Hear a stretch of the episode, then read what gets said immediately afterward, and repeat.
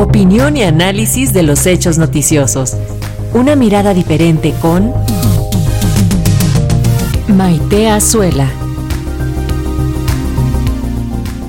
Así es, ahora vamos con el comentario semanal de Maite Azuela, periodista y activista pro derechos humanos. El tema de hoy es el derecho a la privacidad. Adelante, Maite. Muy buenos días, me da gusto saludarles a ustedes y a nuestro auditorio. Espero que todos tengamos un muy feliz 2024. En el paisaje digital contemporáneo, la privacidad se ha vuelto un bien preciado y a menudo amenazado a México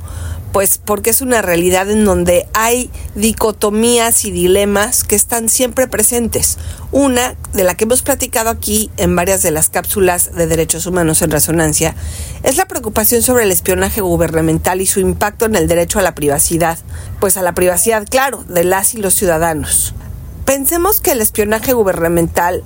pues representa un desafío creciente, sobre todo porque en sexenios anteriores se había usado este sistema que en realidad está prohibido y que se paga con recursos públicos, que es el sistema de Pegasus con el que se intervienen teléfonos y equipos de cómputo de periodistas y de defensores de derechos humanos básicamente a esto se recurre pues con los avances tecnológicos y la expansión del monitoreo digital y se ha convertido en un desafío en donde las agencias de seguridad en aras de la protección nacional justifican estas prácticas invasivas. En el caso de México, pues eh, tanto la Sedena como la Marina, la propia Presidencia de la República han sido acusadas de utilizar Pegasus para espiar a los periodistas y a los defensores de derechos humanos. Pensemos que el derecho a la privacidad no es solo una garantía legal, sino es un pilar fundamental de la libertad individual y está protegido por la Constitución y por los tratados internacionales.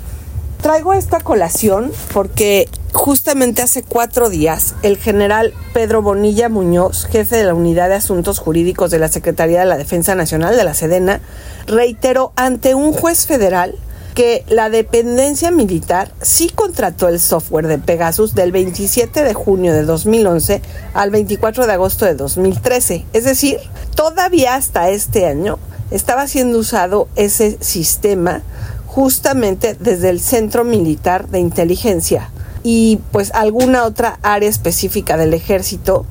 de acuerdo con el testimonio de este general. En un oficio, y esto está entrecomillado en el diario Animal Político, en un oficio di respuesta al requerimiento del agente del Ministerio Público Federal, Daniel Braulio Díaz, titular de la Unidad B de la Fiscalía Especial para la Atención de Delitos Cometidos contra la Libertad de Expresión, respecto a que si la Sedena había adquirido el sistema Pegasus. Efectivamente, adquirió ese sistema, dio las fechas que les acabo de dar, y así lo aceptó abiertamente en su declaración